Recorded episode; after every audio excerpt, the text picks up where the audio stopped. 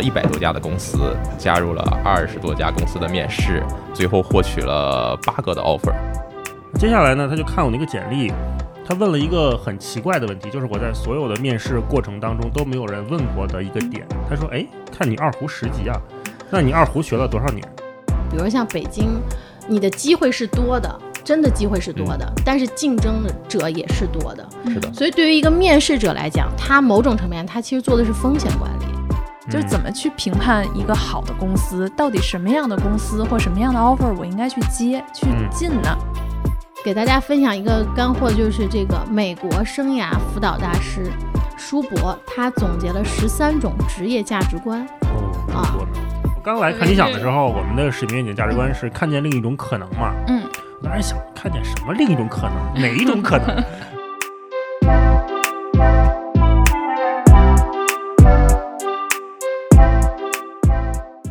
嗨，大家好，欢迎收听公司茶水间，我是妮娜。公司茶水间是由辉瑞联合看理想共同出品的一档职场播客。各位听众一定好奇，一家生物制药公司和一个文化机构，两个南辕北辙的行业，为什么会携手做一个职场播客呢？在我们看来，每个行业都有它的行业壁垒和专业技能，但是呢，职场是一个由人组成的场域，在这个场域里，其实最难解决的问题不是专业问题，而是如何与人相处、与人打交道。无论是哪个行业，想要拥有一个健康愉悦的职场，都需要不断学习和成长。我们这个茶水间呀，将陆续邀请不同的行业打工人一起进来交流经验、收获技能，也一起聊聊八卦，顺便吐槽职场中不合理的现象。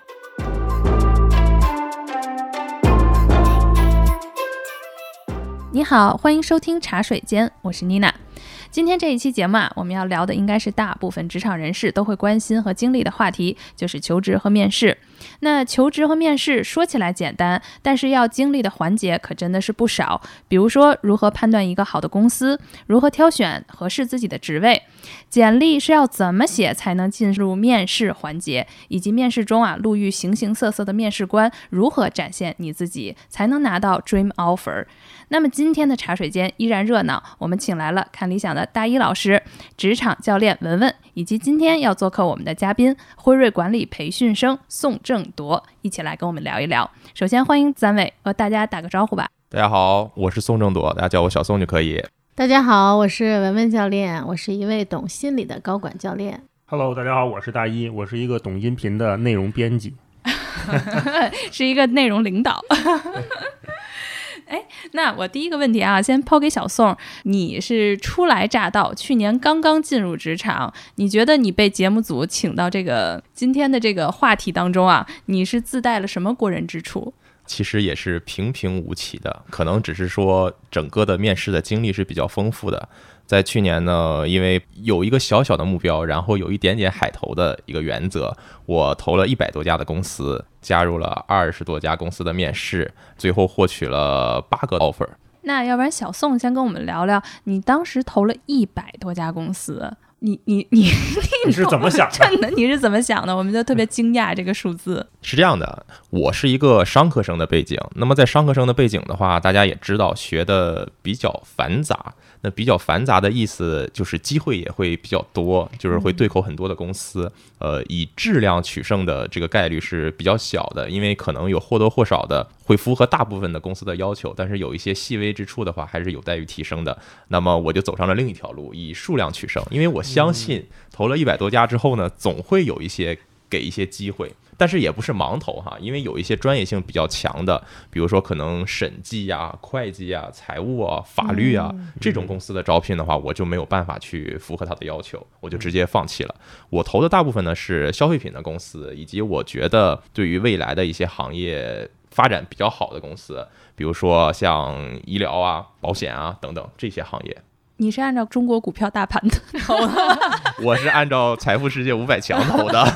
啊，所以其实你是非常看重公司以及行业的。对的，对的，我觉得行业是第一位的吧。首先，可能有一个长远的、持续的一个发展。我不希望到了一定的岁数之后，可能因为行业的没落而导致自己未来的职业发展变得渺无希望，这是我的第一个考虑。然后的话是结合自己更多的兴趣和优势。那我想问大老师，啊，这不是说到行业了吗？嗯，中国出版行业在你加入的时候景气吗？你怎么考虑的这个问题？哦，我跟小宋同学考虑的不一样，因为我嗯是、这不是我的第一份工作，嗯，所以在来换工作的时候，我想的是更想成为什么样的人，或者说是我的那个人生目标是什么样的。所以根据这个，我是来选择的说，那我想成为什么样的人，这个人在哪儿，那我就来哪儿，我先跟着他学，大概是这么一个思路。嗯，我觉得宋同学那个他刚起步的时候，这种大范围的撒网，然后排除自己先不要的，有一个大方向的走势，这种方法，我觉得在初期是非常可取的。但是可能是像我这种职场中年人哈，就再去转行的时候，就要考虑一些其他的问题了。回归到今天我们就是想说的这个主题啊，叫做求职嘛嗯和面试。那我们要不然先来聊聊求职，就刚才顺着小宋的这个话题啊，嗯就是小宋你在求职的过程当中，我们刚才说了广撒网，重点捕鱼，要不然讲讲你从广撒网到重点捕鱼，你是怎么一步一步做的这个排除法？撒网也是有目的性的撒网，你要先去调查哪一片海域的鱼是最多的，嗯或者是最适合你去捕鱼的，因为每一个人手里的工具可能不一样。那首先的话，要对自己有一个比较清晰的认知，就是你自己有什么强项。呃，最简单的来说的话，你的性格特点适合什么样的公司，你的课业成绩哪些成绩最优秀，然后它会更符合公司的要求，这是第一点。第二点的话呢，你要去看整个公司的一个行业的相关以及自己的兴趣要点，因为我可能更喜欢未来有发展潜力的行业，同时的话，我也会更喜欢自己的消费品行业，因为大家也知道，像宝洁啊、联合利华呀、马氏啊、雀巢等等，有很这些快销的公司，基本上是我们商科学生的心中的一个白月光，所以说大家都喜欢投，那么我也是不例外的。接下来，在重点的一些，你就要准备自己的手头的工具，比如说你要有一份漂亮的简历。我指的漂亮的简历，不是说要去夸大造假，而是说你要实打实的把自己的优势发挥在简历里，简历要清晰明了，让大家一眼就能看到你的优势在哪里。同时的话呢，也会要去整理一下自己的过往经历，因为在面试的时候，其实 HR 有的时候会问很多你的过往经历，从而去看出你自己的一个思维逻辑能力以及自己的一些性格的特点。我觉得这些都是在投递前期就是需要准备的。那么随着整个过程的进展，可能会更多的是通过一些论坛啊，通过一些群组啊，去跟大家交流，随时去获得一些反馈。我觉得这些是在一步一步的走的过程中会去慢慢提升的。非常全面。嗯，我想我刚大学没毕业那会儿，完全没有这样的思路和眼界，都不知道自己应该做这些事情，嗯，很了不起。对，哎，那大老师说说嗯你当时大学毕业，或者你到现在啊，你肯定也经历过求职的阶段吧？嗯你记忆最深刻的一次是什么？我印象深刻的一次面试啊，是我去一家互联网公司，我当时从一个媒体出来，呃，去互联网公司，当时这个公司还不大，呃，是 CEO 直接面的我，第二轮 CEO 直接面的我。刚开始就很常规了，先自我介绍啊、看看简历，问了一些相关经验，做过什么活动，参加过什么读书会，因为他们当时想做一个类似呃文化内容的一个互联网公司。接下来呢，他就看我那个简历，他问了一个很奇怪的问题，就是我在所有的面试过程当中都没有人问过的一个点。他说：“哎，看你二胡十级啊，那你二胡学了多少年？”因为这个呢，就是我从小就是练二胡嘛，就三岁、三岁的时候就开始学，然后一直学到大学期间还在练，所以。我我会每次简历都会写上，但是从来没有人问过，因为在那个兴趣爱好那一栏里面，大家都是平时忽略掉的嘛，什么跑步啦、读书啦、羽毛球啦这种。嗯然后 CEO 就问我说：“哎，那你能帮我解释一下这个二胡在整个乐队里是干什么的吗？”嗯这个问题一下就给我问懵了。然后我就说：“哎，那我想想，我就跟他说说，那一般民乐团呢有这么几大声部哈，有什么弦乐、弹拨乐、管乐、低音、打击乐这几种。弦乐、弹拨乐是比较负责旋律性悠扬一点的，还有管乐一般也是这样。那二胡就作为弦乐里面比较主要的一个抒情性的乐器，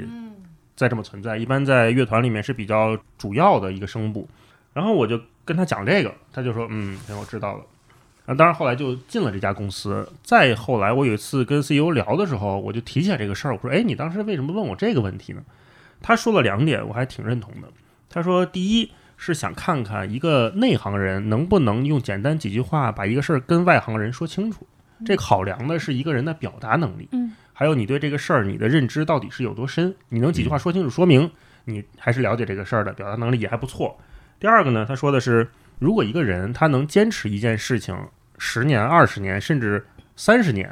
那说明这个人还是有一定韧劲儿的嗯啊。那他面对工作、面对里面的挑战的时候，他不一定能轻易放弃，他的放弃几率比别人低一点儿。嗯，所以当时他说完这两点的时候，我说哦，还有这个小玄机，我以为他就是纯好奇聊一聊呢。哈佛商业评论其实嗯有一个文章，他就提到，就是面试的时候，你简历里面就最后一栏啊，就是爱好、啊兴趣，到底要不要写？其实他是从一个 CEO 的发言，他说，其实如果你这个爱好啊，就是说，哎，我平时就打打球，他说你其实不用放上去，因为它还嗯占你的版面，然后你也说不出来个一二三。他说，除非你说你，比如说练普拉提或者瑜伽，你能够练到的那个级别，或者你坚持的那个时间是能达到那种教学级，或者我嗯是能够看出来你这样子的。他说，其实你这个才会有用，而且我会非常尊敬，或者是说对这种人会肃然起敬，是因为他的投入和专注，以及他长时间去做这么一项，比如说兴趣和爱好的时候，我觉得那个是领导们都能看出来的。嗯所以我觉得这个嗯就对应上大一老师这一点了。对，嗯而且当时我确实像妮娜刚才说的，我确实当时在教小孩儿，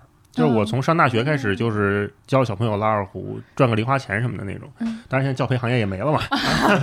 对，然后还有乐器还是乐器还有是吧哎，？你这个行业现在是最好的艺术行业，蓝海是吧对，蓝海。我考虑下一份工作。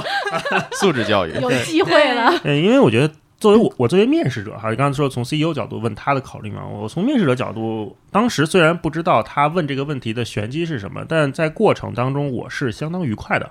就是我感觉到说，哎。你没有特别套路的问我一些常规问题，你看到了我不同的地方，那可能是觉得自己作为一个求职者被重视了，被好奇了，这种体验在面试当中，我觉得也是挺好的。嗯所以那一次面试经历，我印象特别深刻。嗯，文文有吗？现在虽然啊，你这是职场高管教练，都在教别人，但是不知道初入职场或者在这个中间，是不是也有特别难忘的一些这个事情呢？就听了你们说的之后吧，我其实最大的一个感受是惭愧。嗯嗯，就是我必须得说一下我的这个求职经历里面。不是那么太好的经历，不要让大家觉得好像都是特别像你们这种，你知道吗？就是啊很顺利又很合理的嗯发生。因为刚才这个小宋同学在讲的时候，我其实挺羡慕的。我一方面很羡慕，然后一方面又很赞叹。嗯，就我就觉得说，天哪，你这个还这么小，然后就就对于自己的这个偏好啊，然后优势啊、兴趣都这么了认知，很准确，眼界很宽广。真的是很赞叹。就你说的时候，我就回顾了我，就我眼前就跟放电影似的，我就回想起我那个时候大学毕业那会儿的那个那个求职的情景，就是我真的觉得太太稚嫩了，太青涩了。我因为是在杭州上的大学，然后呢，我也是商科啊、我也是在管理学院，那个院校在在在中国也是非常好的院校。我印象特别深的就是我那个因为时候在杭州，所以我会投很多上海的公司，其实是、哦啊，然后包括总部也在上海，然后就就去投。然后呢，我当时印象特别深的一次呢，是我去上海的那个汇丰银行去面试，我都忘了是什么职位了，没、可能也是管培生之类的吧。嗯啊，然后我去面试，但其实上海的那个整个学生的那个眼界呀、然后那个很开阔那个啊，那个范儿啊，然后那个拿捏的那个就特别的，就是还是差着呢啊。然后，然后我去面的时候呢，就是我印象特别深，是跟一个。就是首先是全英文面试，我就压力就挺大的，其实、啊。然后我印象最深的一个事情就是发生在他当时问了我一个问题，不是一开始啊，就开始可能聊的还挺好的，然后中间他问了我一个问题，其实我并没有听懂那是什么问题，就我可能抓到了一些词儿，但是我其实并不知道他那句话想要问我的是什么，哦，但是我并没有问，然后我就按照我自己猜测和理解的答了一遍。答了一些什么。其实那个题我完全忘了，嗯但是我确实能够回忆起那个时候，我就挺慌张的，嗯然后我就没有问，然后我就按照我自己的理解答了。然后整个那个面试结束之后呢，我觉得那个面试官挺人挺友善的，他就后来就跟我有跟我做一个反馈，他就说。就说其实你不知道的时候，你是可以问的，嗯嗯啊。当然，我觉得这个里面有很多是我，嗯，那个时候的我自己，其实骨子里面还是一个不是很自信的人就是我其实不并不是很清楚自己到底想要展示的是什么，然后我到底契合这个职位，我的优势是什么，然后我要以一种什么方式能够去呈现出来，其实我是不清楚的。嗯，所以我觉得那个就自我认知这个是非常非常非常的重要。嗯包括后来我现在就成为了现在的我自己，也是因为我非常清楚我自己，才能走到现在。但是我那个时候是不清楚的，我是非常迷茫的、啊。妮娜有什么印象深刻的经历吗我？能不能再分享一个？可以，可以，我再分享一个也是很惨烈的经历。就喜欢听惨烈的。你们都太光鲜了，你就是我觉得我是代表大多数人，很可能啊。就是我说我另一个惨烈的，也不能说惨烈吧，就是说一个求职是什么呢？因为我在工作了七八年之后呢，呃，因为各种原因，以后你们有机会可能会知道是各是各种原因是什么。然后我就 gap 了一段时间，就是有有这个叫 gap year 嘛，就是这种间隔年。然后我的这个 gap year 是还比较长，我其实出来了三年。然后因为家庭的一些关系啊，然后就出来时间比较长，然后那个时候又生了孩子。等到我再度再回到职场的时候，我就会发现自己非常的被动。啊、这个就是正好前期有一个那个我们的婚姻吧，我看了，哦，那个那个电视剧里真的非，我觉得非常现实，我是非常能够有共鸣和同理到的。哦。那个时候我再去回到职场的时候，然后又因为我在就是这个间隔年之前，我只有一份儿很长的工作，虽然那个长工作是在五百强的公司，然后也很好，但是我那个经历相对是比较单一的。再去进入职场的时候，我又不想去做我跟我原来类似的类型的公司或者工作，所以其实这里面我就遇到了非常大的阻力，就是我要转型，但是我又没有相应的经验，且我已经离开职场三年了。然后这个时候我再回到回到职场去找工作的时候，然后就感觉非常的，一方面是迷茫，这个迷茫可能跟大学的时候迷茫差不多，然后同时也有有那种无力感啊，有那种无力感，因为你你会感觉，就是我印象特别深的是有一次我在就在嗯三元桥那儿有一个公司，忘了那个公司是啥名儿了，然后我去面试。然后我跟人聊的时候就聊得挺愉快的，其实，但是后来就没有然后了。但是这个事儿之后，我就我就想的也比较清楚，因为我觉得他的选择是对的。为什么是对的呢？就是比如像北京，你的机会是多的，真的机会是多的，但是竞争者也是多的。是的，所以对于一个面试者来讲，他某种层面他其实做的是风险管理，就是他一定要看说我有多大几率能够赌这个人他是合适的，因为你培养一个人，然后你给一个人机会，这都是有机会成本的。所以如果你的这个，你想你你自我认知又不是很清晰，你不知道你。的那个长板和那个立足点到底是是什么的情况下，然后你又有一些所谓的 bug，就是所谓的那个风险点的时候，那你被挑选的几率就是低的。嗯，所以你觉得你当时那次没成功的原因是你你脱节太久了，然后身上有一些 bug 吗？因为我没办法去核实，就是他、嗯他当时是什么状况，比如他手头有多少个选择，然后他到底看中的是是什么。嗯所谓的，我觉得有一些专业层面的东西是没有问题的。嗯啊，就是我的原来的经历啊等等的。但是我觉得这个里面，呃。因为面试有很多不确定因素，比如说两个人的，就我们讲 chemistry 是吧？嗯气场是不是嗯合呀？然后对方看中的到底是什么呀？呃，但是我觉得我确实离开三年这个时间，对于很多呃公司来讲，他会觉得是风险比较大的，嗯，不确定性特别大不确定性。对，你看这个面试者，，HR？就知道，嗯，对，来 HR 讲讲，我感觉我的职场经验是从毕业之后就有点是被推着走，嗯因为我自己。毕了业之后，我也不知道自己要去哪儿。然后当时更对职场，因为我对也没有实习，就是天生索然，就是自己做的那些东西，就是跟就业完全都没有什么关系。所以当时我们家里人特别愁我找不到工作，就觉得这孩子以后好像就要啃老了，留在家里面。然后就说：“哎呀，要不然就给你介绍一个工作，你看看我的求职经历是被介绍的啊，就是这种的。”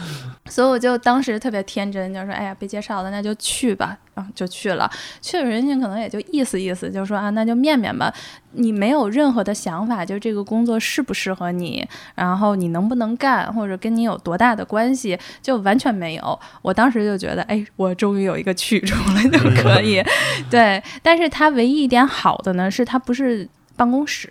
它是在那个时候就是第一家刚开的一个就是嗯有点像那个奢侈级的这个酒店里面去做。然后我就想说，这个工作第一不用坐着，然后第二呢，就是因为那个酒店当时是在颐和园旁边嘛，然后天天可以溜达啊。那你去那是做什么呢？当时就当时他其实是做的是一个有点像宾客关系助理。其实我觉得一部分来讲的话，就是你可能会跟里面的那种住店的客人聊聊天，然后也去介绍一下你酒店里面的一些东西。其实大部分就这个就可以满足他最低配的这个需求了。了。哎，我心想不用坐班儿，然后符合我的兴趣爱好，然后嗯。能住在这个就是酒店里面的人，然后都应该是嗯素质也很可以的。嗯所以当时就看上了这三点，我就觉得，嗯，那还不错，那我就来试试吧嗯。这三点也挺吸引我的。现在他们还招 助理吗？应文化行业干不下去了，我就去跟别人聊聊天儿。蛮好蛮好。对，所以就就这样子就推进了第一家，嗯然后后面的话，我觉得就一路上面就都是背后好像总是有一个就是推手，然后而且呢，他就是按照你的心情去推，所以我就觉得每一次当这个机会来到的时候，我就觉得哎，我好像还挺喜欢的，我不抗拒，而且我总是能够发现它里面有我很喜欢的一个点就行，所以我觉得这个就是我所有的现在职场到现在都是被一个手就是推着往前走的那种。嗯，对，听你讲，我想起一句话，说幸运的人人生没有故事，一切都是理所当然，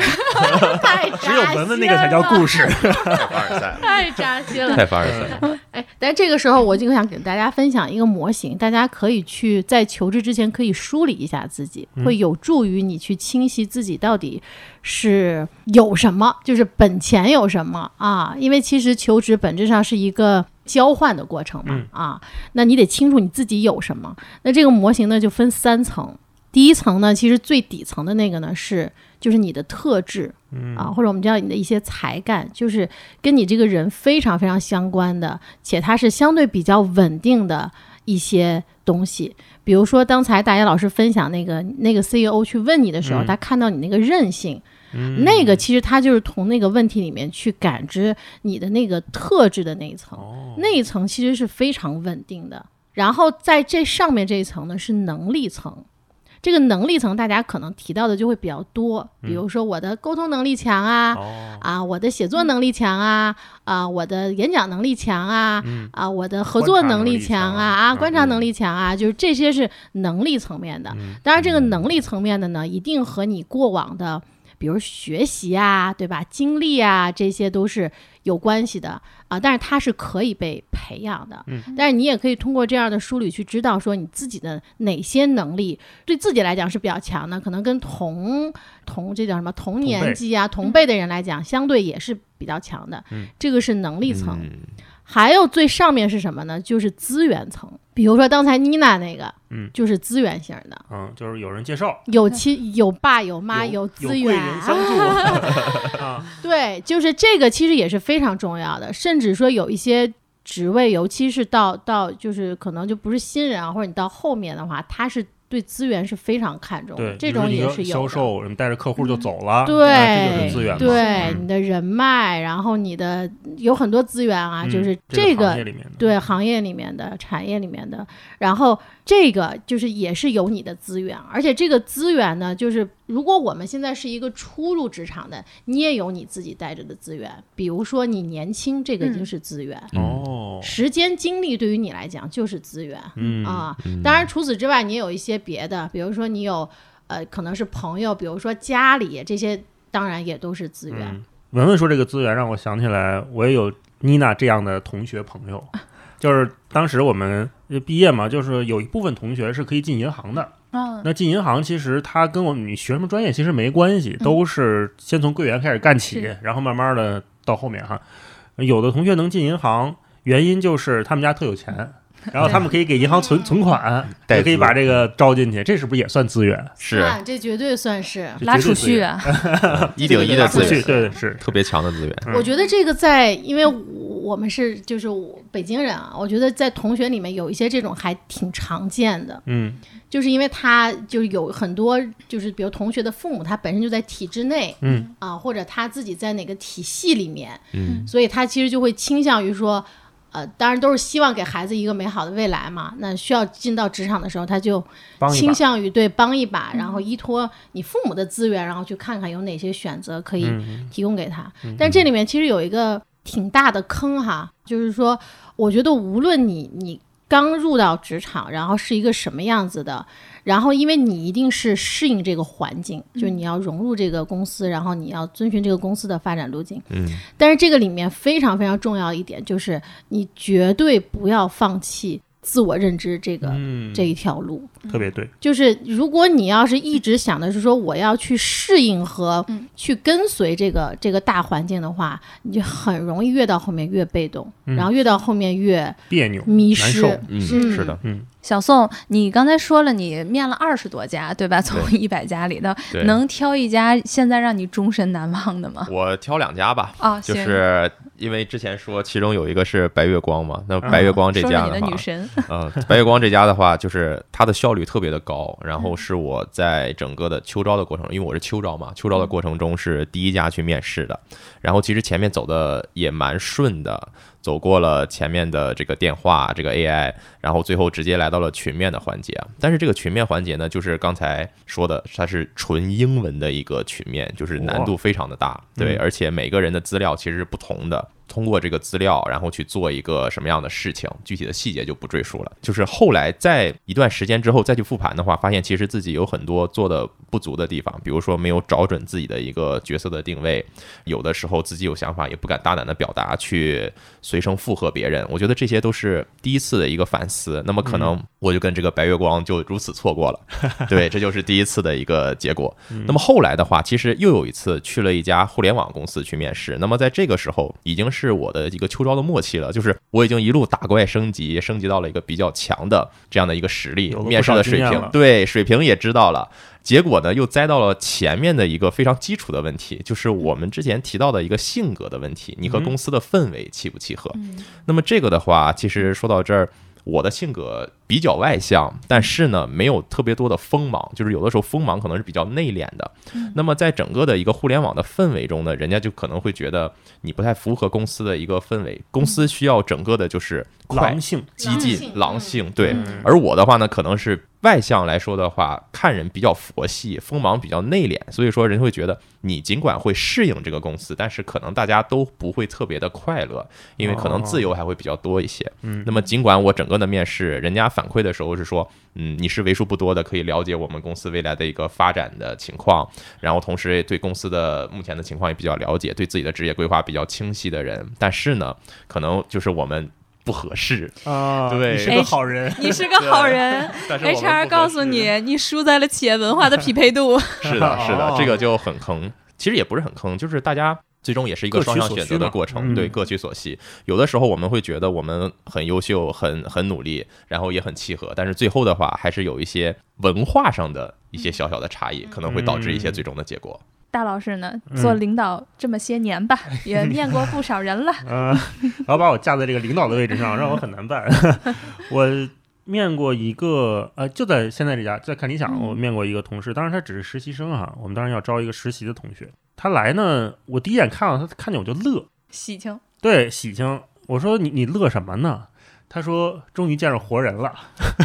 就是他之前听我们节目啊，他听播客嗯，而且他自己还做播客。这个时候两个人突然就有点不像面试官和求职者的关系了，嗯突然变成了一种行业探讨。我们俩一下那个隔阂就打开了。嗯呃，他那个播客呢，也是跟同学，就跟宿舍几个同学一块儿做，舍友做的，做了十来期，我记得，而且我还见过这个播客，就见过这个名字。啊那真的是，所以，然后他也听看理想的节目，包括也听我们文化有限什么的，嗯，呃，一下就变成了，哎，你觉得播客这事儿现在发展的怎么样啊？就变成了这种探讨。一下那个刚开始需要自我介绍那那那些繁文缛节、那些 routine 都消除了，嗯然后很自然的，他也自己会剪，自己会做选题，自己知道做播客的时候会遇到哪些真问题、实际的问题。嗯，很快我就决定说，那你要是时间允许的话，我们就尽快开始这段实习工作，而且也证明了我们俩的互相的判断都是准确的。他来到公司之后上手非常快，就比我们很多老员工干了一年两年的同事可能做出了同样的成绩。然后他跟人沟通、跟老师交流、去协调一个团队的运作啊，非常到位。然后他实习可能也就三个多月吧，三四个月，嗯、我就发现说，哎，他完全符合了一个正式员工的需求。后来他去上学了，我还有点遗憾。我还跟他说说，哎呀，那如果你毕了业之后还想再从事这份行业的话，那你可以再再考虑我们这边，呃，很很喜欢他。然后同时，我觉得工作也给了他一方面的增量，就是他已经起步在了做内容或者是做播客这个行业里面在做。然后我跟他说，那看理想能给你什么呢？看理想能给你的可能是你能有机会和中国最优秀的这一群知识分子文人来打交道。你可以跟梁文道一起做做他的八分，你可以跟其他的老师都一起去打磨他们的内容。你看到他们是怎么在这个行业里面做内容、做传媒、表达自我，都可以学习到。而且你慢慢的，你认识他们了之后，这慢慢的就变成了文文刚才说的你那个最重要顶层的那个资源。那这个资源对于你接下来再去求职也好，接下来的人生路也好，没准他就是你的一位贵人，对吧？没准给你介绍个工作什么的，你就去了。是嗯，所以呃，那个面试经历我是印象挺深刻的，就是一个双方非常匹配的互相成全。嗯嗯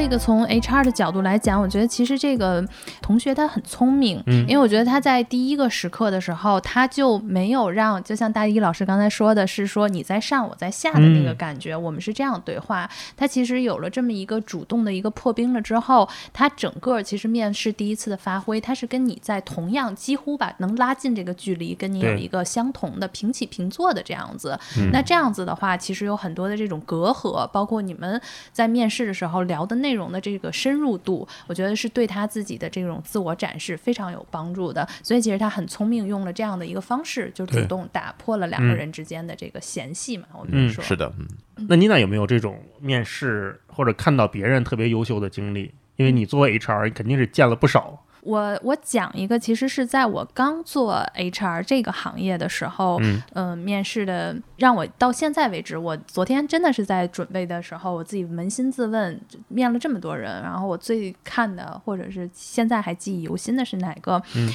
嗯当年其实是因为我做苹果的第三方的这种面试顾问，然后嗯去帮助他去做。那那一年是苹果大火，是因为 iPhone 四的上市。我们可以想象，哦拉回不是现在的苹果，是乔布斯时代的嗯 iPhone 四、双面玻璃。那个非常漂亮的，对、嗯对，然后当年应该是他在这个中国第一个这个 Apple Store 的成立，嗯所以当时大家对 Apple Store 的理解还不是说我现在就是一个店员，嗯那个可真是 Apple Store。对，嗯就是发售之前要提前一天去排队的那个。对，是那、是那嗯带着种帐篷。对，所以嗯当时 Apple Store 当时在招他第一届的管培生的时候，那个素质都特别高，就是全嗯国风靡。然后大家也知道，那个时候乔布斯带着他那个双向的 iPhone 在那儿一甩头的时候，整个苹果就代表了创新这个嗯。词。所以呢，当年的话，他那个整个的这个简历库里面的都是各种清北复交，然后还有国啊外很优秀的一些学生嗯过来的。但其实这个我想讲的这个这个男孩子呢，他是到了面试这一轮的时候，我拿到他简历，我首先一看，我说，咦，他不符合我之前面过的那些人的这个一个嗯。预期，是从教育背景上，就是他远远不是什么九八五的这样子的名校啊，就是你你可以看到的，所以我当时就是好奇，就是他怎么走到了面试，对对他怎么到这儿的呢？啊，对，所以当他走进来的时候，我就特别就是想跟他聊，就是他肯定是有过人之处嘛，对对吧？嗯就是这种的。所以当他走进来的时候，一推开教室门的时候，走进来，然后坐到的时候，我感觉他身上有一种就是像特别和煦的阳光一样的那种的哦亲切感。嗯，哦，不是特别就是锋芒，就是有一些嗯现在我们的那个面试的同学一进来，他就会带着他特别嗯强烈的那种个人的那样的气场，明白？气场来的，就是他恨不得得风压力压着我这种哦的，对对那种的哦，。但是用力过猛，对他是一种自信，但是他的那种自信像和煦的那种阳光照在你身上，然后你就嗯感觉哎，那个教室好像哎，哗一下就是。阳光来了。我也想被照一下。对，但是其实他并不是说他的外形条件有多么出色，就是那个人本身带着那种挺自信的笑容，然后非常落落大方的就坐在我对面了。嗯，然后当年呢，就是他还是一个本科生，因为咱们现在都知道啊，就是找工作基本上我们的看了一眼就业报告，百分之七八十的现在的毕业大军都是研究生。对，嗯呃，本科生再出来说我直接找工作的，大家几乎啊，在中国的这个学生团体里面还是少的，因为嗯大家都说读书要读完，读完在中国就基本上是硕硕士士毕业要读完。嗯你看，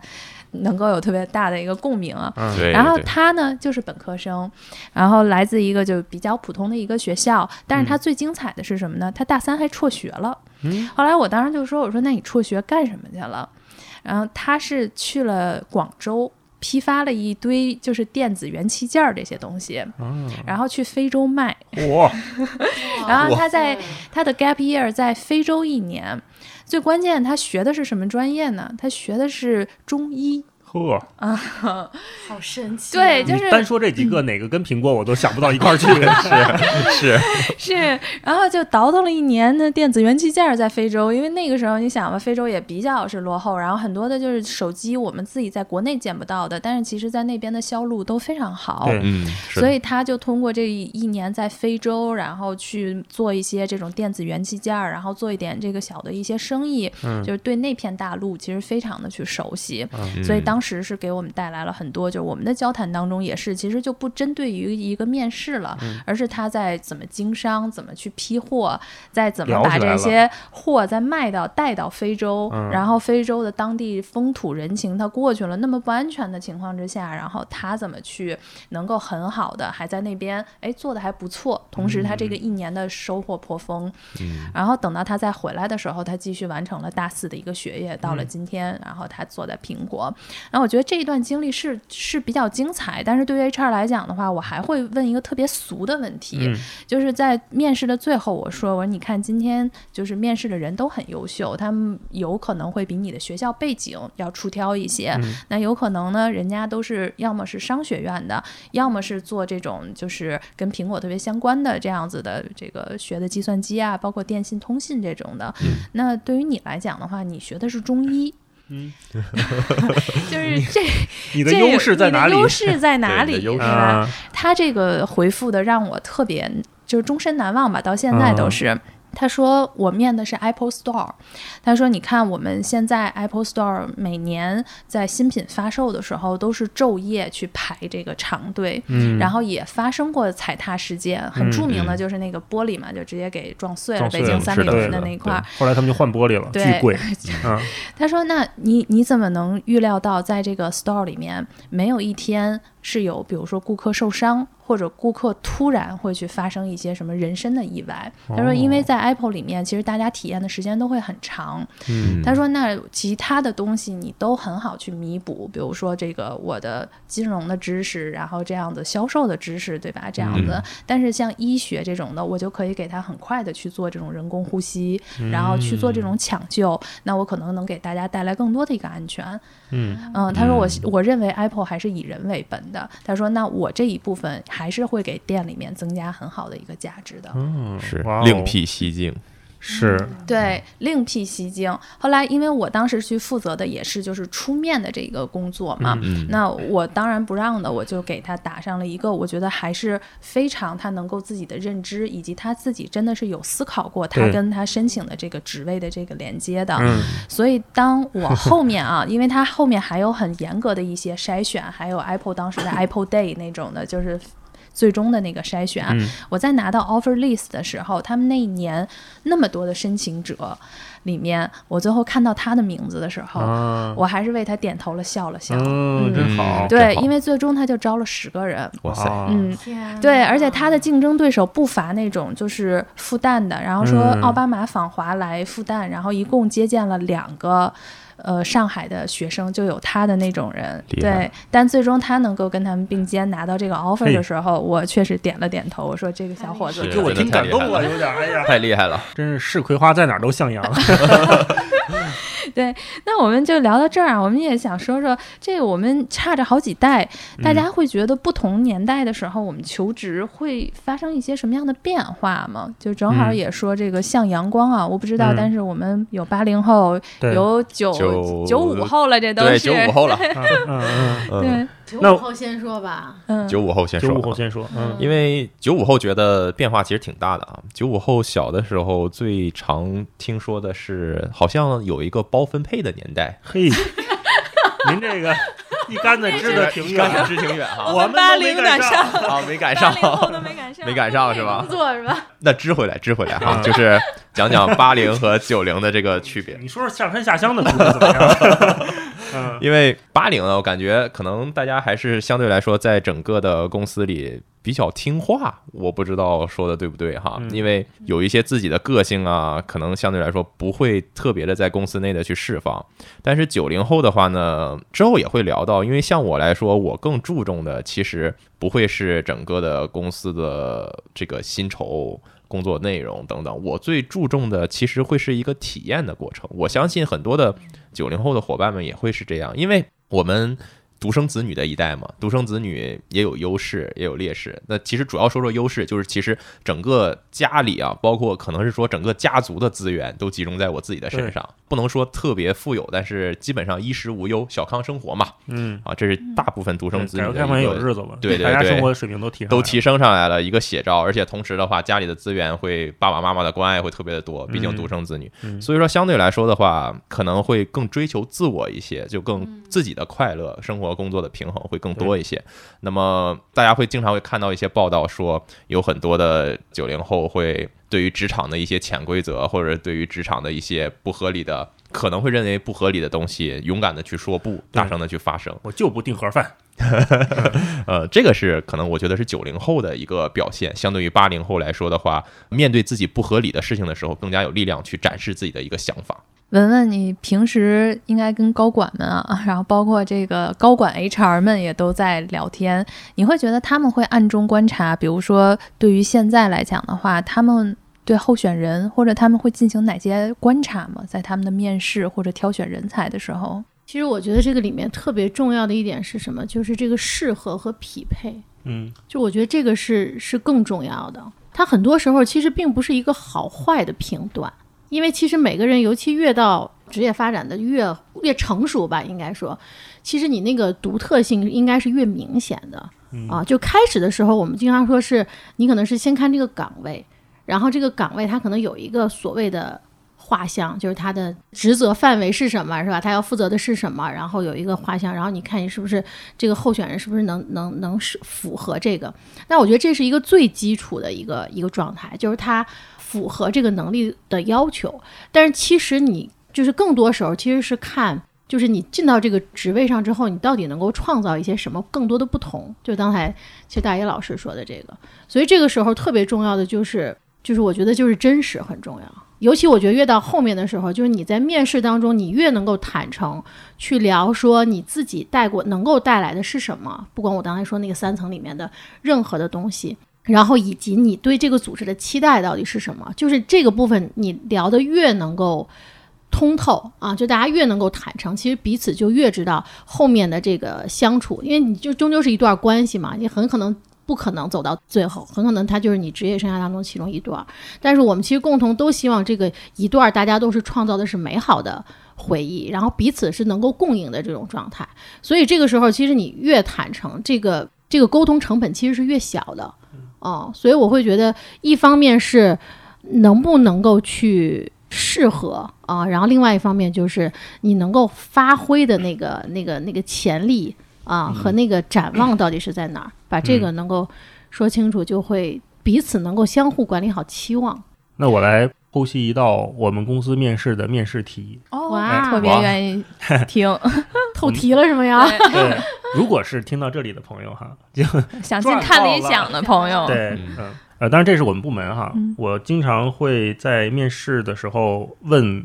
对面的这个朋友说，能不能给我介绍一个你最近正在看的电影或者喜欢看的书？我会问这么一个问题。当然，这个为什么问这个问题，我从来没说过哈。今天在这里面说一说。首先，介绍这个文艺作品，就是能判断出来这位面试者的喜好范围。喜好范围为什么重要？因为作为一个内容公司，喜好范围决定了我们的共识区域。如果说妮娜喜欢看一个特别喜欢看文艺片，我是一个特别喜欢看那种相声小品，那不是说谁好谁不好，而是说那接下来我们俩在同样共事做内容的时候，我们的分歧可能性会比较高。这是我们作为一个内容公司我们会判断的。如果说这哥们儿正好看的这个电影我也特喜欢，他看这书正好我也特喜欢，那这个时候我们还可以就着这个话题再往下聊。这就是一个非常好判断对方适不适合。刚才文文说的适不适合这家公司的一个比较简单的工具。而且在一个内容公司，尤其是内容公司的初期，我觉得团队的共识是非常非常重要的。因为小团队嘛，大家都是要很快的在某一个领域进进去，而不是说我们各点开花。那其次问这个问题是要判断面试者的表达能力。如果你只是说这个电影特好，这书写特感人、特治愈，我觉得这不够。为什么好？为什么治愈？这个电影里面的哪一段剧情、哪一个画面、哪一个运镜让你觉得特别好，或者哪一段设计你觉得导演用心思了？我希望面试者能在这个过程当中表达出来。他能表达出来，意味着他是一个认真仔细的观察者。所以，如果他能把这些细节讲清楚的话，我觉得比那种泛泛而谈的、特别空的描述是更有价值的。那这个人在我这儿又会加加一个分。嗯。然后第三个，我们想测试的是一个人的洞察。就是他说这个电影好看，除了说作品本身的好看以外，他还有没有可能谈出来这个电影？我们拿电电影举例哈，这个电影跟时代的关系，为什么大家现在都觉得这一部电影特别好看？嗯，大家需要的是什么？他有没有这方面的思考？当然，我们不是说希望每一个面试者都谈得像梁文道一样，或者是像什么什么谁一样那么有深入，而只是说你有没有思考过这个问题很重要。嗯，所以。在提出这些问题的时候，我觉得面试者或者求职的新同学们也不用太紧张。如果你想过这个问题，你就大胆的表述出来，千万不要觉得浅。而且说白了，浅这个事儿是很正常的。你要跟他一边深，你就可以创业了。那是啊，所以千万不要怕自己露怯，说哎，我不敢说，就就这是我的真实想法。刚才文文和小宋都说了，真诚、那个真实、嗯，勇敢最重要。你就把你知道的、你想的真诚的表达出来，这是一个效率最高的。沟通方式，那问完这个就是问完这个问题，如果这个面试者能把这几步都达到的话，他是一个有观察能力的，我们有共识的、有洞察的一个优秀的人，那这个人多半就能录取。跟大家透个题。我觉得顺着这个大一老师这边来说，就是他是说，比如说这是做内容的部门，他会去问这个问题，他一定是有这个目的的设置的。其实我自己想分享给就是面试的这些求职者。其实一般来讲的话，每一个 HR 也好，或者你面到的业务的一些这个面试官也好，他大多数的问题，他其实背后都有一个很明确他想听到的一些东西，所以千万不要认为是说哦，就是可能有的问题就是随便的聊一聊，也许就在这些问题上，它背后其实有很大的一些这个坑，有一个坑在这儿等着你呢，就看你能不能就是。Get 到，那我想说的这个就是什么呢？就比如说像辉瑞这种比较大的成熟的公司，其实它会把这个职业类型分得很广。这也是说，就是我们每一个求职者一定要看到你申的是什么职位。就是常见的误区就是，你首先你简历一点都不分类，就是你投的所有的职位，我们说是你要定制化的。呃，这个可能到时候我们就是写简历的时候可以详谈，但是就在这里头，如果你现在还是一份简历打天下，那对不起，百分之九十的几率你应该都会输。对对对，你会要根据就是你想投的那个岗位，你要一定的分析出来，你跟这个岗位最佳的连接点是什么，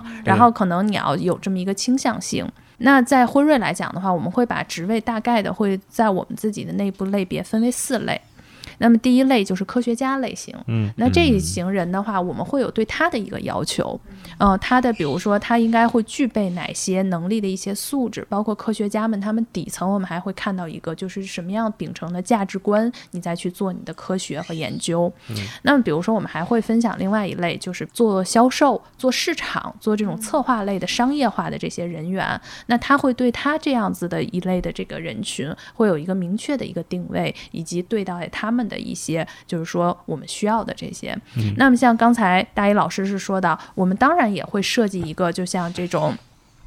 人员的画像一样，就是针对于年轻人。我们对年轻人的这个期望不会说特别高，就是要把自己架在一个工作五六年、七八年的那么一个位置上面。但是我们会有一个最低的叫做入门的这样子的门槛，我们会有一个比较清晰的画像。所以这样子的话，让我们也都能知道，就是我们在招聘每一类人才的时候，其实他的身上一定就像小宋说的，他一定要有长处。嗯但是，但是最后呢，在每一类的人才的模型之下，我们又会去兼顾我们自己企业的所有的一个价值观，嗯，嗯所以这个其实就是在面试的时候一定要就是很好的要去看这块儿。嗯，学到了，学到了我。们之前面试的时候啊，在前面的一份工作里面，我们 CEO 还会问一个常规问题，说你上一份工作里面面对的最大的挑战是什么？你当时是怎么解决的？常见问题，这个，啊，常见问题。嗯所以我觉得，如果听到这里的朋友，也可以想一想哈。如果说像我们刚才说的，让你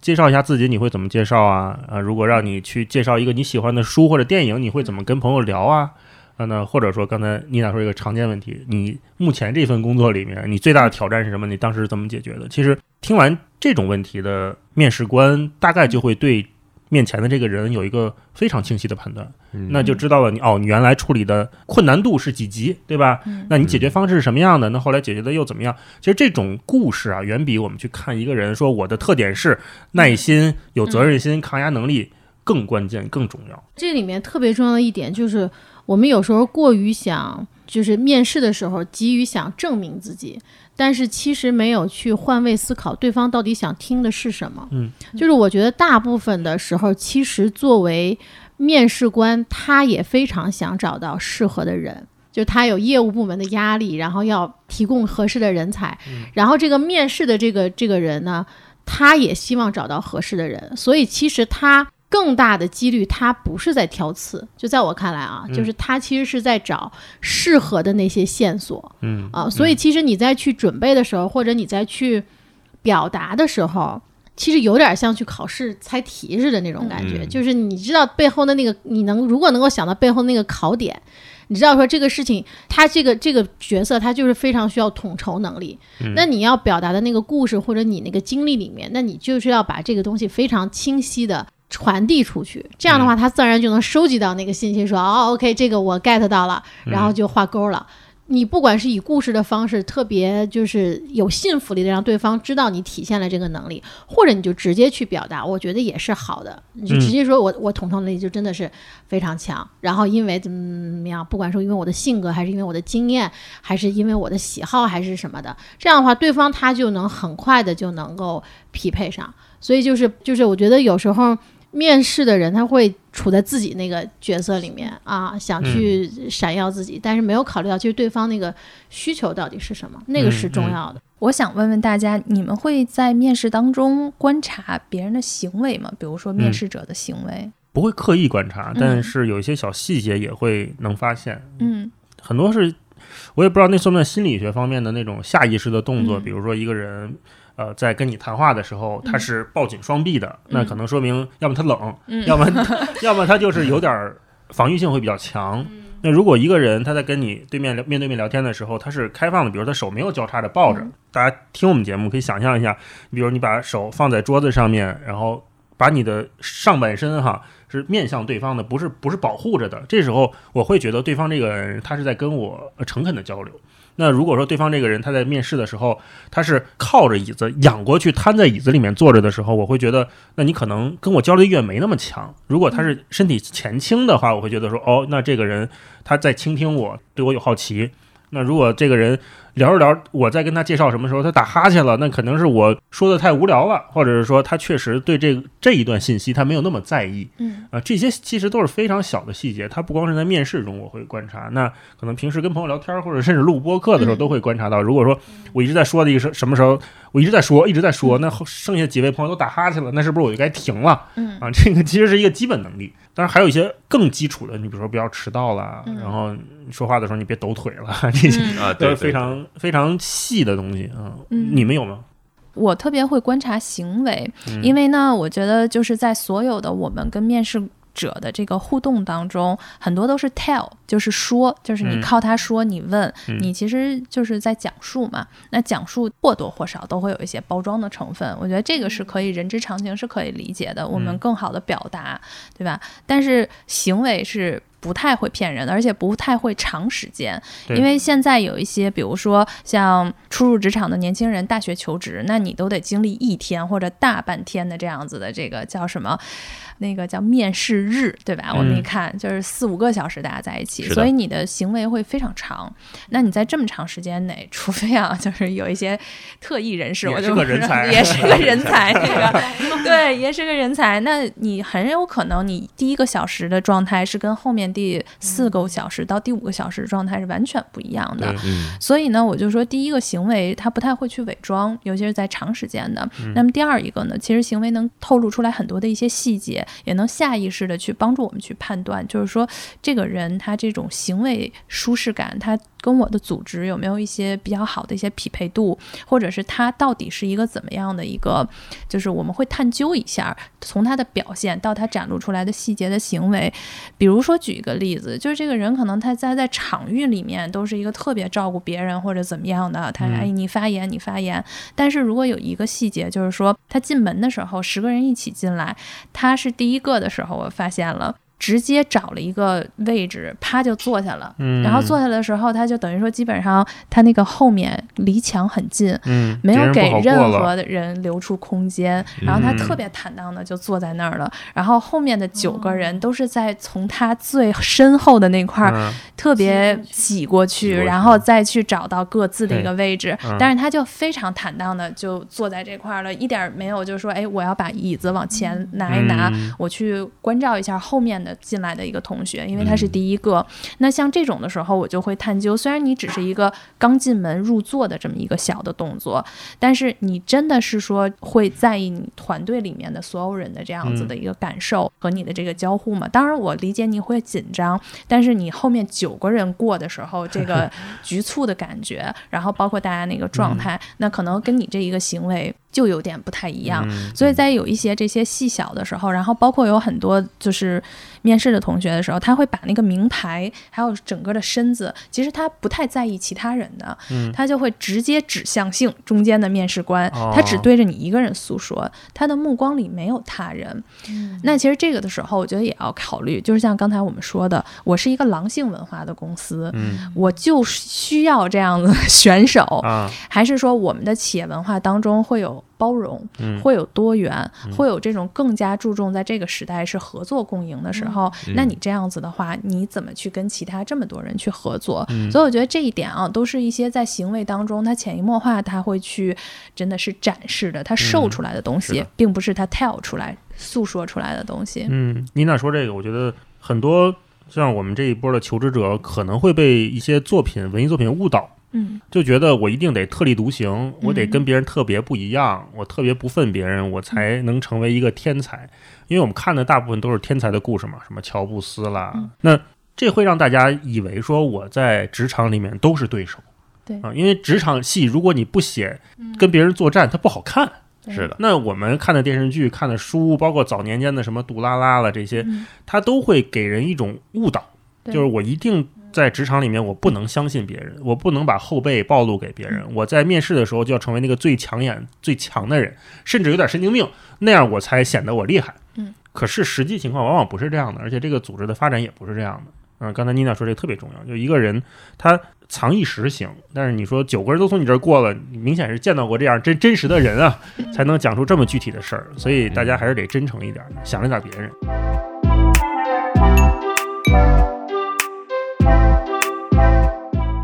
那我们前面聊了这么多啊，就到最后一个，其实也是很多人拿了，就像宋同学这样啊，嗯就是手握几个 offer 的这样子的优秀的同学，总是在最后啊也会发出一个叫什么优胜者的一个烦恼，就是说这么多 offer，我到底选哪个呀？因为嗯没有的时候吧，就特别想说我有一个我就去了。但是有太多的时候也是特别烦恼，就是怎么去评判一个好的公司，到底什么样的公司或什么样的 offer 我应该去接去嗯进呢？所以我特别想知道小宋同学，你当初是怎么从众多 offer 中选择了辉瑞？确实是先看物质的基础，呃，拿到的头部几家公司其实都差不会特别的多。那么在这个情况下呢，其实更多的也之前也分享了一下，可能代表一下九五后的一个普遍一点的想法吧，会更多的去注重生活和工作的平衡。我想先问你，当时拿了几类公司的 offer 啊，在手里面？呃，我基本上当时拿的是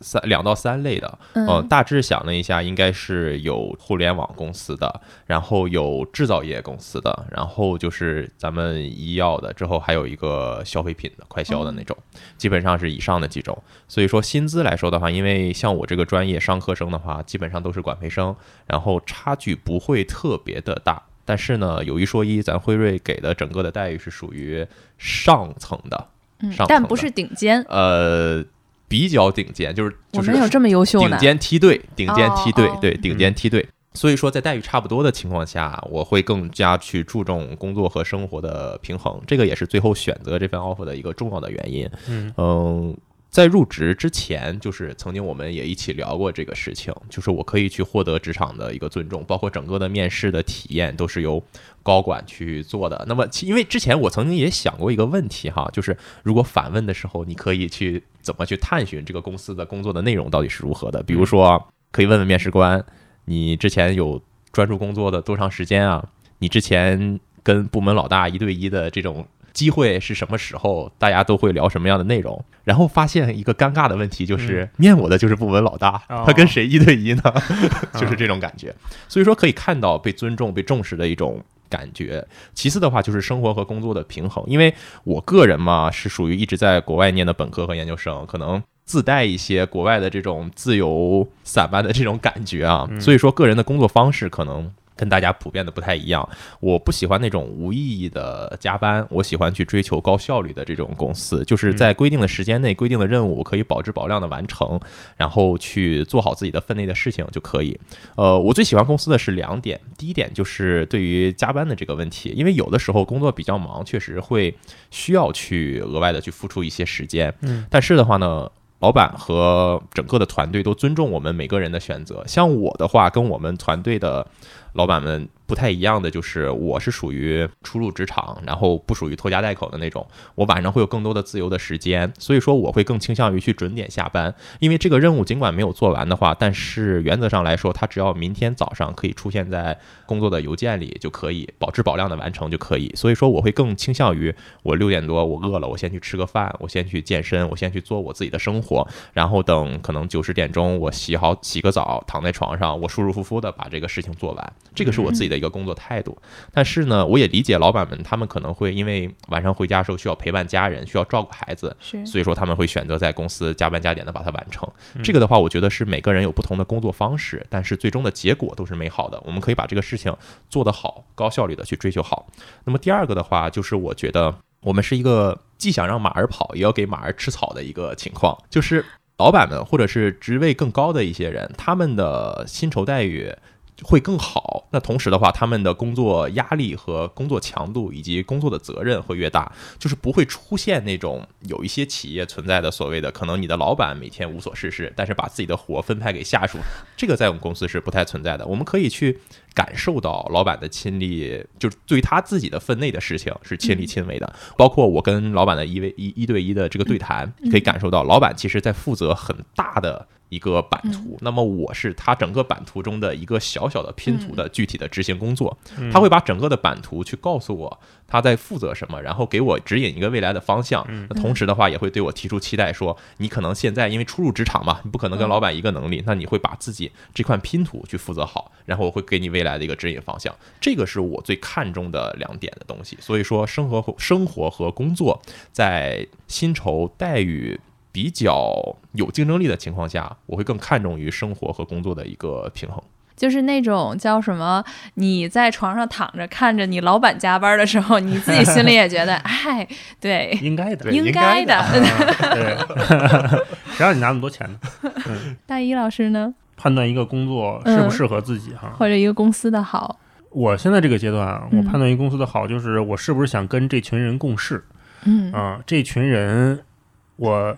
从不了解他、观察他、认识他，然后跟他熟起来，这一个整个过程当中，我跟他舒不舒适，这其实是一个双向关系嘛，不光是职场里面，其实跟交朋友是一样的。嗯呃，一方面是舒适度的问题，就刚才我说的，比如说共识啦，你们对同样内容的判断是怎么样的，这是非常重要的。另外一个也是资源上的，呃，这个公司里面接下来他公司有的资源，老板有的资源，是不是我也想接触到的，我也想认识的，我也想跟他们聊聊天儿、交流交流的，这个是我这个阶段会非常看重的。你说看理想现在这么多主讲人，可以说聚集了全中国最好的、最优秀的一批知识分子，那能有机会跟他们共事，成为他们的编辑，呃，或者说跟他们，甚至跟他们一起做节目、一起做东西，这是一个多么难得和宝贵的机会。所以这是我特别看重的。我也经常会思考说，如果我离开看理想之后，我下一份工作去干啥？我就一直没有想到，嗯嗯，所以也是让我对现在这份工作比较满意的点。你们呢？我特别欣赏那个刚才这个大一老师说了好几次那个词叫什么呢？叫看重。嗯，就是说，其实听了这个小宋同学的是吧？然后大一老师的，大家能够感觉到，就是我们判断一个工作好坏的那个标准，其实差别还是很大的。嗯，然后这个呢，它没有对错，所以我在这儿分享一个干货给大家，就是这个职业价值观。嗯这个职业价值观是什么呢？是我们希望通过工作来实现的人生价值到底是什么嗯啊？嗯那它呢，实际上是就是我们认为什么是重要的，就所谓价值观，就是我们认为什么是重要的。所以那职业价值观就是我们在工作当中希望实现的是什么是重要的嗯啊？但是这个呢，确实它阶段性的会有不同，就是你并不是一成不变的，的那个优先级的那个选择，你确实会随着你的发展，然后会有变化。那给大家分享一个干货，就是这个美国生涯辅导大师舒伯，他总结了十三种职业价值观。哦，这么多呢。这十三种分别是什么呢？我给大家分享一下啊，嗯大家就可以去排个序。对应啊对应哈。对，嗯对应对应。这十三种分别是利他主义、美感、智力刺激、成就感、独立性、声望地位、管理、经济报酬、社会交往、舒适、安全感、人际关系，还有追求心意。嗯，嗯，你们都选了是吧？大家都有答案了，是不是？看微微笑。来，小宋同学，你年纪最舒适啊，哦，哦，对，是的，呃特别跟你这个特别别相符。明显。嗯嗯，我选的是第三个，第三个是什么来着？刚才智力刺激。嗯，智力刺激。嗯嗯，我是觉得做这份工作就每次都有新意，新意跟智力刺激，其实我我比较综合，包括美感我也很在意。嗯，就是我觉得这三个是一体的，就是一个好内容，它要对人有智力刺激，它要有美感，然后它有新意。嗯，我每次跟大一老师录完节目，我都觉得是 失散多年的兄妹。哦你也是，对，上次也是说了一个，我就想说，就是基本上是非常一致的。然后嗯刚才我听完了所有啊，我自己的徘徊也是第一美感，第二嗯智力，第三最后一个就是那个追求新意。啊但最后我选了一下是追求新意，嗯，嗯没选舒适。没没选，就是舒适听过了，但是我觉得它好像也不太是我。哦嗯，，对，我是想的是舒适对我很重要，但是因为有了那三个之后，它就让我舒适了。哎，对，啊，是的，舒适它的是个结果，它不是我追求的目的。对啊，如果一份嗯好工作让你觉得舒适了，那八成就对了。就但但是大家不能完全因为这个工作特舒适，我再去嗯追求它的话，可能会稍显欠缺是啊。这是我我个人想法。嗯，我我我这块儿想文文选的是什么？我其实选的是利他，哦，怪不得你做教练。对这么有奉献精神，嗯，对，就是当然我我觉得刚才你们提到一点也很好，就是这个里面有一些它可能是你需求层面的，就是它必须要满足。比如当时小宋同学说，那我这个经济报酬我就必须得在一个线之上，然后我再去考虑。对考虑其他的，有一些可能是，比如说有一些，就这个每个人差异其实也很大。我可能已经满足了，我小富即安，我就我就不考虑经济状况了。嗯，对，嗯是的，是的，而且这个我现在有很多客户里面，其实他也会去聊自己的职业发展嘛。嗯，就是如果你不清晰的时候，或者是你在选的时候是拧巴的时候，其实会非常难受。嗯嗯因为这里面其实有一些是，比如说追求安全感和追求新意，嗯，它很多时候可能是是向左的，是向左相左的。对。所以这个时候，如果你像像我有一个客户，他就是他其实是因为父母的关系，所以选了一份更追求安全感的工作。嗯，但是他其实发展到一定程度的时候，他就会非常痛苦。嗯，因为他本身那个生命力是来源于追求新意，对。这时候他内心就想折腾，但这个环境又不允许他折腾，这个时候就嗯非常的拧巴，也是会造成很多遗憾的地方。嗯，确是的实这样。所以确实，大家清晰自己看重什么是非常重要的。嗯嗯我们可以把这十三个词儿写在文稿区，大家听到这会儿的时候，也可以在文稿去看一看哈，自己喜欢哪个词儿，你觉得哪个最重要，可以排个前三出来，我们看看。嗯是因为顺着文文这个，我今天想也是准备了一个嘛。当时我看到这个提纲的时候，然后嗯我也就是回顾了一下我自己的这么一个职业的一个生涯。嗯，其实刚才有一个前提，就是文文刚才说到的，就是说你首先要看到自己最急需的那个，在你生活里面解决的是什么。那我觉得在这个之下，如果大家还是能去做一定的这个选择的时候，我会自己的建议是说，找一个能跟你自己的这个价值观和你需求就是匹配度或者共识度最高的这么一个公司的这样子的价值观。那为什么是这么说呢？是因为比如说我上一家公司，它的这个使命愿景是什么呢？它的使命愿景是说构筑社会诚信，解决重要问题。嗯然后再到我自己是说到辉瑞来了之后，我们的使命价值观是说为患者带来改变其生活的突破创新。嗯，就是这个时候，大家会说这个东西特别虚，但我会想，就是因为我非常看重这个，那这样子的话，他的这个使命愿景和他的价值观，其实就会成为我工作最大的一个动力的来源。那我不用老板让我说你要加班儿，你要把这个东西做好。当你遇到有一些黑暗的时候，或者你工作真的有很大的挑战的时候，我觉得每当你看到你自己的 电脑有的时候那个背景屏，对吧？或者我们打开是。开打开开机的时候，它那句话显示出来的时候，那个就是你想要把这件事情给克服的一个动力。嗯呃，动力就来源于你的那个使命愿景是跟这个公司高度一致的。我非常相信我自己现在在做一些什么，对。然后我对这个使命愿景价值观，我年轻的时候我还有偏见呢，我觉得哦就整这些大词儿，一点用都没有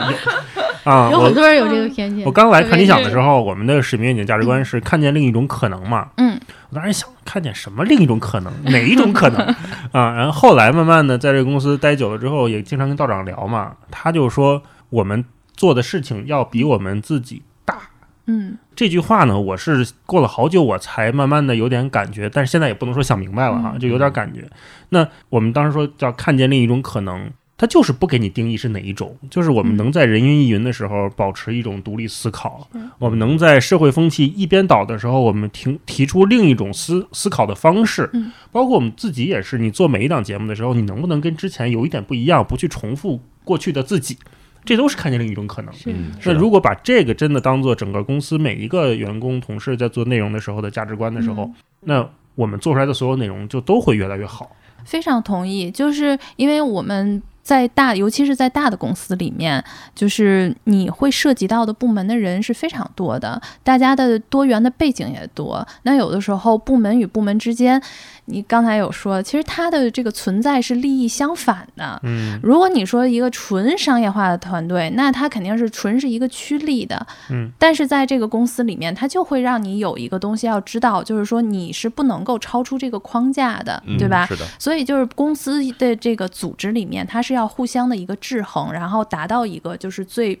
balance，我们叫最平衡的那个点，是你最能着陆的点。嗯那在这个时候，大家又要合作，又要共赢，但是又要达到每一个部门的这个就是自己追求的这个目标嗯的时候，那什么东西在支撑？我觉得就是更大的这个。使命愿景在支撑，嗯。那这样子，就算我们在工作当中会发生分歧或者意见不统一的时候，但我自己能够看到，我眼中我对面的同事，其实他眼睛里有跟我共同的画面，而只不过我们的解决方式和提案是不一样的，嗯，但我们都是在尽力的找到我们能走在一起的那一条线。嗯。所以我觉得这个是一个最宝贵的。而同时，可能因为我也有换工作的这样子的经验，我会认为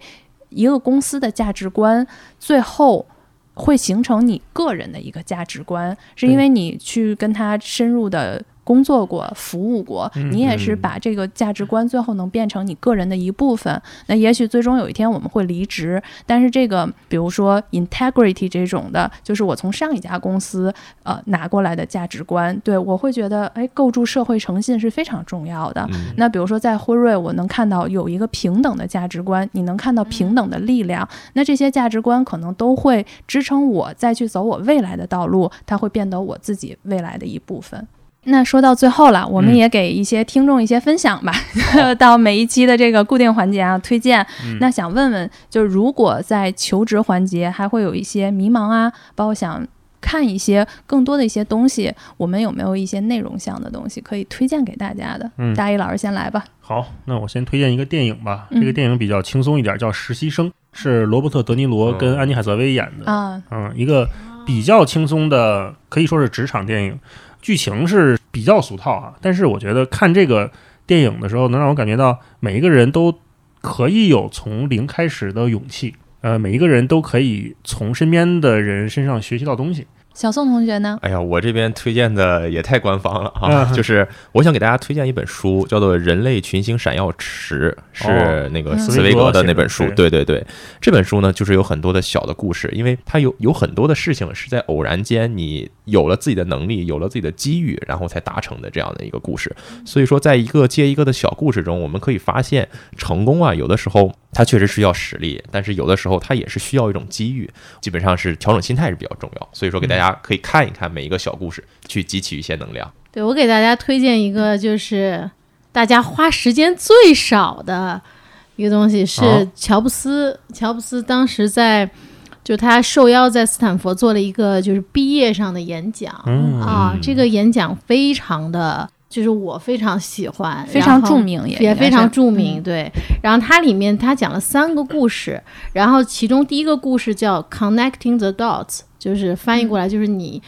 终有一天可以把你人生历史上所有的点都连接起来是。嗯啊、然后它那个里面就是很重要的一点就是，其实咱们今天也很多次提到了，就是无论你在求职过程当中，还是你已经进到一个企业了，你很多时候你要去感知自己的兴趣点，擅长在什么地方，因为那个里面蕴含着非常大的潜力。也许在那个当下你不知道那个意义是什么，但是终有一天你走着走着，你就会知道说你当时为什么要去做这个事情，然后你当时为什么会去有那样一个不同的选择，然后你就会